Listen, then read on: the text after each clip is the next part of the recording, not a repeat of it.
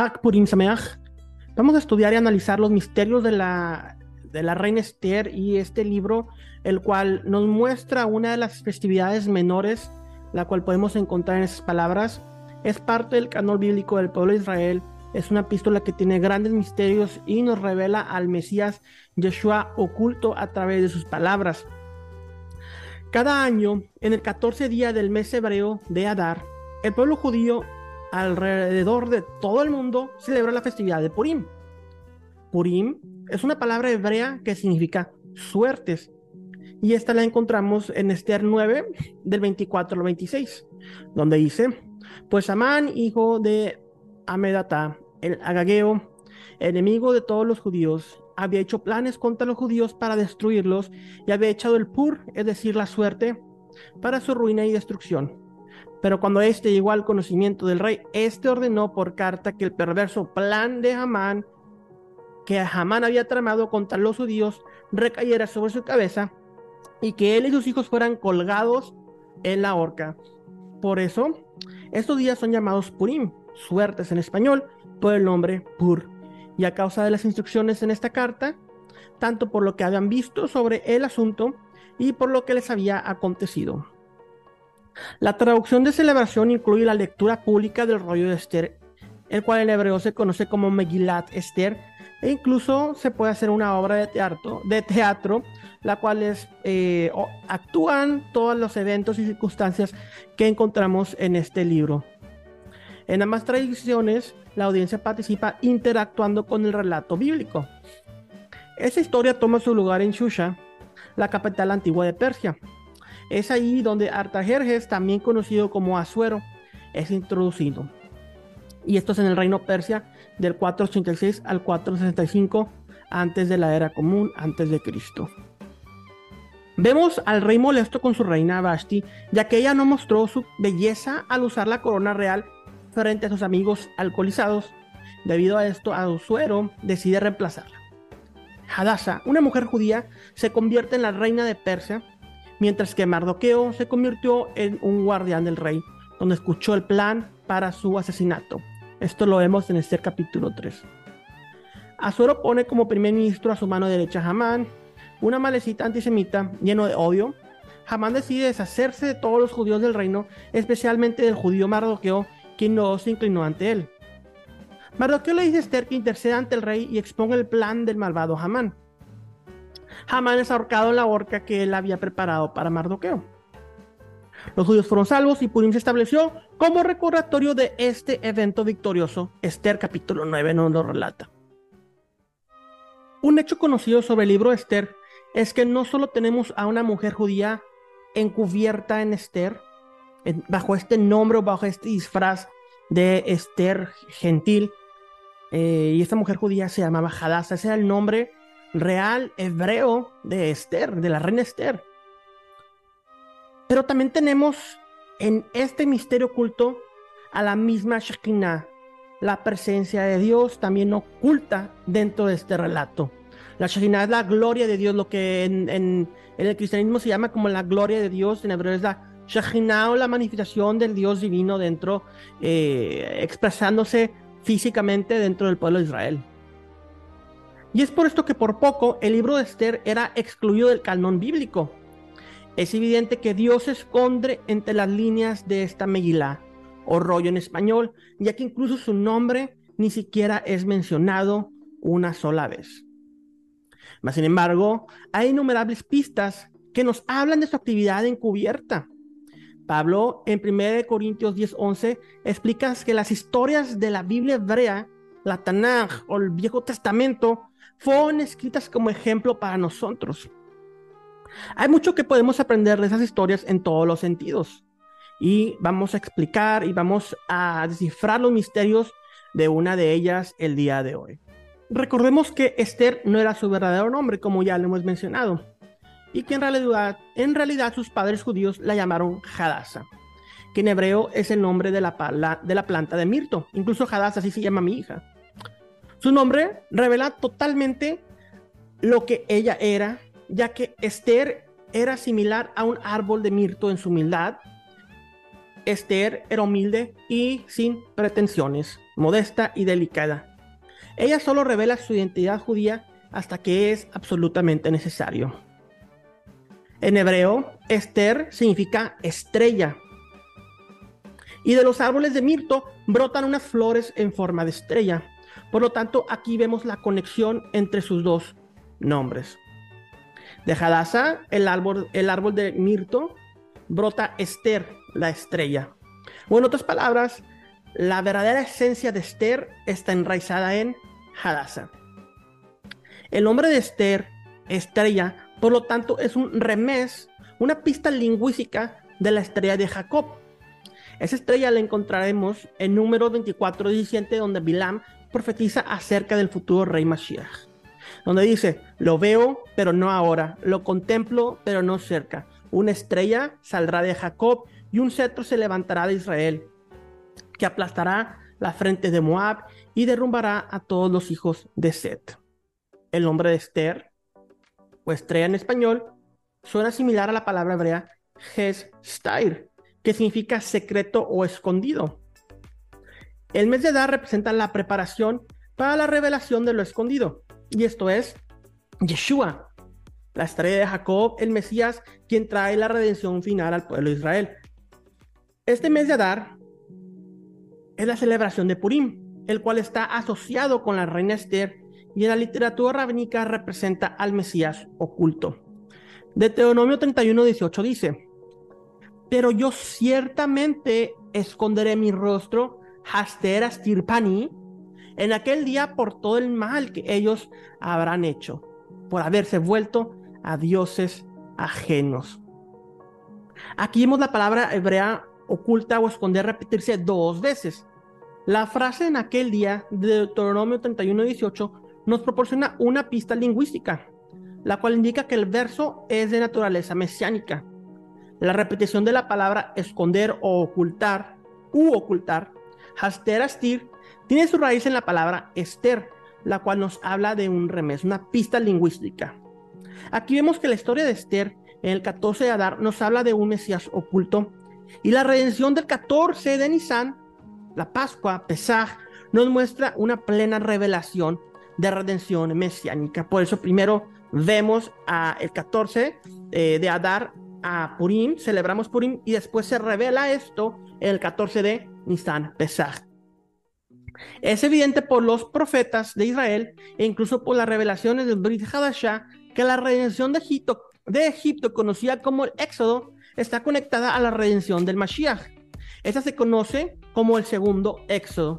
El profeta Miqueas en el capítulo 7, verso 15 dice: Como en los días de tu salida de la tierra de Egipto, te mostraré milagros ya que la redención del primer redentor, Moisés Rabenu, Moisés, es una sombra o prototipo del segundo éxodo liderado por Yeshua, la redención de Yeshua conlleva plagas y acontecimientos similares. Claramente vemos, como hemos explicado en otros videos, la conexión de éxodo eh, y las plagas. Hice un video específicamente hablando de Apocalipsis 16, donde conecto y relaciono estos dos eventos y cómo es que se revela el segundo éxodo a través de Yeshua y las similitudes entre Yeshua, el éxodo de Apocalipsis y el éxodo de Moisés. Vemos acontecimientos similares a los vistos en Egipto, de acuerdo al libro de Apocalipsis. Esther habla del nombre de su pueblo, y el mirto en las escrituras es una imagen del Sadik, el justo. En Esther 4:16, ella le pide al pueblo judío respaldo de tres días y tres noches de ayuno y oración. Esto representa al santo Mashiach, quien después de tres días y tres noches resucitó entre los muertos y nos llenó de su gracia y amor. Después, Esther se atreve a entrar con valentía en la sala del trono, con la esperanza de encontrar gracia ante el rey. El bondadoso, rey le tiende su cetro y le invita a acercarse a él con confianza. En esta reunión, ella encuentra favor ante sus ojos y él anima a pedir lo que quiera, incluso hasta la mitad del reino, que incluía 127 provincias desde la India hasta Etiopía. Este cetro en sí es muy significativo y ese símbolo se menciona en algunos lugares clave de las escrituras. Como de costumbre, la primera mención contiene la clave de su significado y la encontramos en Génesis 49:10, donde dice, el cetro no se apartará de Judá, ni la vara del gobernante de entre sus pies, hasta que venga Shiloh, y a él será dada la obediencia de los pueblos. Esta profecía que Jacob le da a su cuarto hijo Judá es una profecía mesiánica. El Mesías como rey vino de la tribu de Judá y sostendrá legítimamente el cetro. En el Salmo 67 y 108, 8, Dios llama a Judá su cetro. Otro pasaje profético clave está en el verso mencionado anteriormente, en números 24 y 17, donde dice, lo veo pero no ahora, lo contemplo pero no cerca, una estrella saldrá de Jacob, un cetro se levantará de Israel. Bilam pronunció esta profecía sin darse cuenta de la poderosa verdad de sus palabras. Analicemos la configuración misma de esta historia. Un palacio ornamentado con tapices tejidos, vasijas de plata y oro, muebles hermosos y una habitación interior en la que uno no debe de entrar, ya que si uno entra debe enfrentarse a la muerte.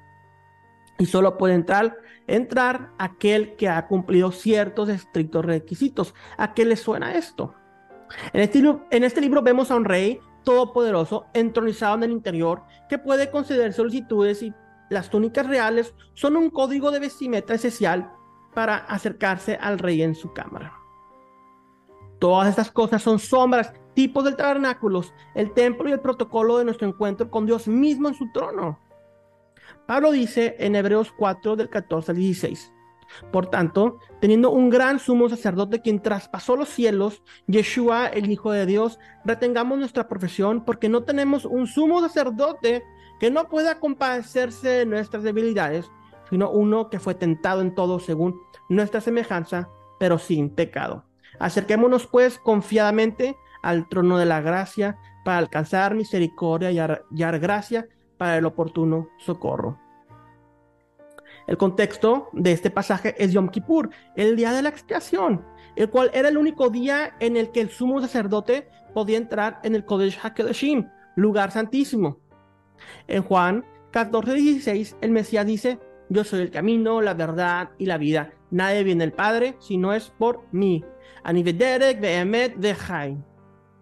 Así como Esther intercedió por su pueblo y encontró gracia ante el rey, el santo Mesías surgió de la tribu de Judá, de Israel, de Jacob, y solo es a través de él que podemos acercarnos al trono de Dios, ya que él intercede por nosotros ante el Padre ante el Padre Celestial. En el cerdo 5 vemos el linaje ancestral de Mardoqueo. De ahí en la fortaleza Susa un judío que se llamaba Mardoqueo, hijo de Yair, hijo de Simei, hijo de Cis, el Benjamita. Cis o Kish en hebreo es el mismo ancestro del rey Saúl. En 1 Samuel 9 del 1 al 2 dice, ya había un varón de Benjamín, hombre valeroso, el cual se llamaba Cis, hijo de Abiel, hijo de Seor, hijo de Bejorá, hijo de Afía, hijo de un hombre de Benjamín, y tenía un hijo que se llamaba Saúl. Por otro lado, el linaje ancestral de Hamán lo encontramos en Esther, 3.1. Después de esas cosas, el rey Asuero engrandeció a Amán, hijo de Amadatá, Y lo ensalzó y puso su silla sobre todos los príncipes que estaban con él. De acuerdo a la escritura y a la tradición judía, Hageo es descendiente del rey amalecita Agag, quien fue enemigo de Israel durante su reinado, eh, durante el reinado del rey Saúl, Saúl, eh, Shaul Hamelech, y esto lo encontramos en 1 Samuel 15, del 7 al 33. Esto nos informa que Hamán, Amán, un descendiente de Agag, y Mardoqueo, un descendiente de Shaul, han heredado conflictos antiguos entre los israelitas y los amalecitas. La escritura dice que Dios le ordenó al rey Saúl destruir la tribu antisemita de los amalecitas. Esto lo leemos en 1 Samuel 15 del 1 al 3 y también vemos en Éxodo 17, 8 16 este conflicto. Aunque Saúl conquistó a los amalecitas en batalla, él se quedó con lo mejor del ganado y le perdonó la vida al rey de Agag. 1 Samuel, de Samuel 15, 9. Al día siguiente, el profeta Samuel reprendió a Saúl por su desobediencia y despedazó a Agag. Esto lo vemos en 1 Samuel 15:33. Pero la descendencia de Agag se multiplicó. Bastó con tan solo una noche más de vida y el antisemitismo de su semilla llegó hasta su descendiente Hamán. De igual forma, en nuestras vidas no podemos permitir que el pecado viva un día más en nosotros. Esto puede ser mortal. A los descendientes de Shaul, Mardoqueo y Esther, se les dio otra oportunidad de llevar a cabo la instrucción de Dios, de destruir a los amalecitas por medio de su descendiente Hamán, quien todavía estaba decidido en aniquilar al pueblo de Israel. Es así como si todo el escenario hubiera sido planeado y orquestado desde hace mucho tiempo. Pablo en Colosenses 2.17 dice, por lo cual es sombra de lo que ha de venir. En el pensamiento judío mesiánico, Mardoqueo es visto como una tipología de Yeshua. Encontramos varios paralelos bíblicos o sombras del Mesías entre los relatos del libro de Esther y los evangelios. Veamos algunos de ellos. Mardoqueo no se sometió ante el malvado rey Hamán. Yeshua no se sometió ante Satanás en la tentación del desierto de Mateo 4. Mardoqueo y Yeshua fueron acusados falsamente. A ambos se les echaron suertes. Esto lo vemos en Mateo 27, 35, y habiéndose crucificado, se repartieron sus vestiduras, vestiduras echando suertes. Y Esther 3, de 6 a 7, la palabra pur, purim, suertes. Y ambos fueron sentenciados a morir en un árbol, uno en el poste de madera de una horca y el otro en la cruz en el madero. Ambos tenían vestimentas reales, las cuales se les fueron puestas para que después pasearan por las calles.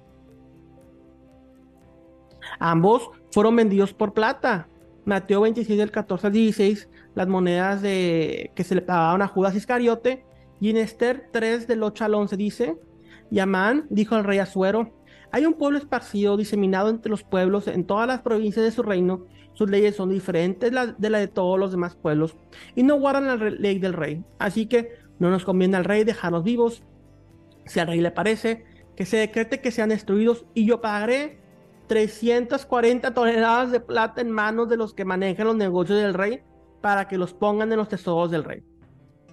Entonces vemos esa similitud también de la venta de ellos con, con, plata. Ambos tuvieron traidores que murieron ahorcados en un árbol, Mateo 27.5, y arrojando las piezas de plata en el templo salió y fue y se ahorcó. Hablando de Judas Iscariote, y en el 7 del 9 al 10, donde Amán es, es colgado ahorcado en la horca. Han habido muchos intentos de destruir al pueblo de Israel, mientras el enemigo de nuestras almas conspira para erradicar la niña de los ojos de Dios de la tierra. El faraón lo intentó, los amalecitas lo intentaron y Hitler se llenó del espíritu mismo de Amalek tras el mismo propósito. Este es el espíritu del antimesías, del anticristo. El pueblo de Israel siempre ha estado rodeado de enemigos, hostilidad y amenazas de muerte. E incluso hoy en día hay líderes políticos que hablan abiertamente de borrar a Israel del mapa. Pero así como Dios estaba moviendo los hilos de manera encubierta para crear una serie de eventos orquestados sobrenaturalmente para salvar a Israel en el exilio en los días de Esther, así nos mantendrá el día de hoy. La historia de Esther nos demuestra que Dios está lleno de gracia, que nunca nos abandona y que nos permite pasar por las pruebas otra vez para que las aprobemos. Nuestro Dios es un Dios de segundas oportunidades. Salmos 121.4 dice, jamás se adormecerá ni dormirá el guardián de Israel, Shomer Israel. La actividad de Dios en el libro de Esther solo puede ser insinuada. Un curioso deseo nocturno de leer libros del registro, una reunión casual a medianoche en el patio del palacio. Pero también, también leemos que el pueblo judío envió oraciones, lo que implica que Dios, el destinatario de esas oraciones, contestó a las peticiones del pueblo de Israel. Incluso hay conciencia de Dios entre el campamento de Amán. Su esposa le advirtió que luchar contra, que luchar contra Israel es un esfuerzo sin sentido. Esther 6:13 dice, entonces sus sabios y sus mujeres le dijeron, si Mardoqueo, delaten de quien has comenzado a caer, es de descendencia judía, no podrás con él, sino que ciertamente caerás delante de él. En hebreo, este verso es muy enfático. Nafotifol lifanav. La ruina de Hamán estaba asegurada. Él no podría luchar contra el judío Mardoqueo. ¿Cómo es que ellos sabían de su fracaso? En Esther 5:14, ellos fueron los que aconsejaron ahorcar a Mardoqueo. Ellos sabían esto por la historia, por la Biblia y la profecía. Comprendieron que el pueblo judío tenía una fuerza sobrenatural de su lado. Dios promete en Zacarías capítulo 12 que aquellos que se oponen al pueblo judío solo se dañarán a sí, mismo, a, sí mismos al final. Dios llamó a Esther a interceder por el pueblo judío, y gracias a su valor y sabiduría el pueblo de Israel obtuvo salvación. El linaje de, con Judá continuó y el Mesías llegó a Israel con el paso del tiempo. Como le advirtió Mardoqueo a Esther, si ella no intercedía por el pueblo, entonces Dios seguramente actuaría de otra manera para salvar a su pueblo. Esther 4:14. Porque si permaneces callada en ese tiempo, alivio y liberación vendrán de otro lugar, Macón, para los judíos, pero tú y la casa de Israel perecerán. Y quién sabe si para una ocasión como esta, tú habrás llegado a ser reina. Esto es similar a lo que encontramos en el Brit Hadashah, en el Nuevo Testamento. Lucas 19:40 dice, les digo que si estos se callan, las piedras clamarán. Qué increíble privilegio se le dio a Esther. Y hoy tenemos ante nosotros una invitación similar. Yeshua nos dice que es un placer para el Padre darnos el reino. Lucas 12:32. Gracias a nuestro Mesías, el cetro de Dios, tenemos el derecho y la invitación de acercarnos con valentía ante el trono de Dios. Entonces podemos pedir por nuestras necesidades. Dios escogió un pueblo para poder revelarse a sí mismo y por medio de ellos revelar a toda la humanidad quién Él es. Por medio de Israel, Dios reveló su palabra, su plan y al Mesías. Este es el Salvador del mundo. Aunque la mayoría de Israel rechazó al Mesías, Dios permanece fiel a su pueblo. Existe un remanente lleno de gracia. En la primera venida del Mesías, se estima que alrededor de un cuarto de la población de Israel en el primer siglo vino la fe en Yeshua como el Mesías. Incluso hoy, el pueblo judío en cada nación está viniendo a la fe en Yeshua. Israel permanece como el epicentro del plan de Dios y será hasta que el Mesías regrese a establecer su reino desde Israel. Así como la verdadera esencia de Esther está enraizada en Hadassah, el Jesucristo que conocemos está enraizado en su naturaleza judía, en la revelación de Yeshua. El libro de Esther es la revelación de Dios oculto que está con nosotros en todo momento y él es el esquema de la redención profética en manos del Mashiach Yeshua. Bendiciones para todos. Hak Purim Sameach.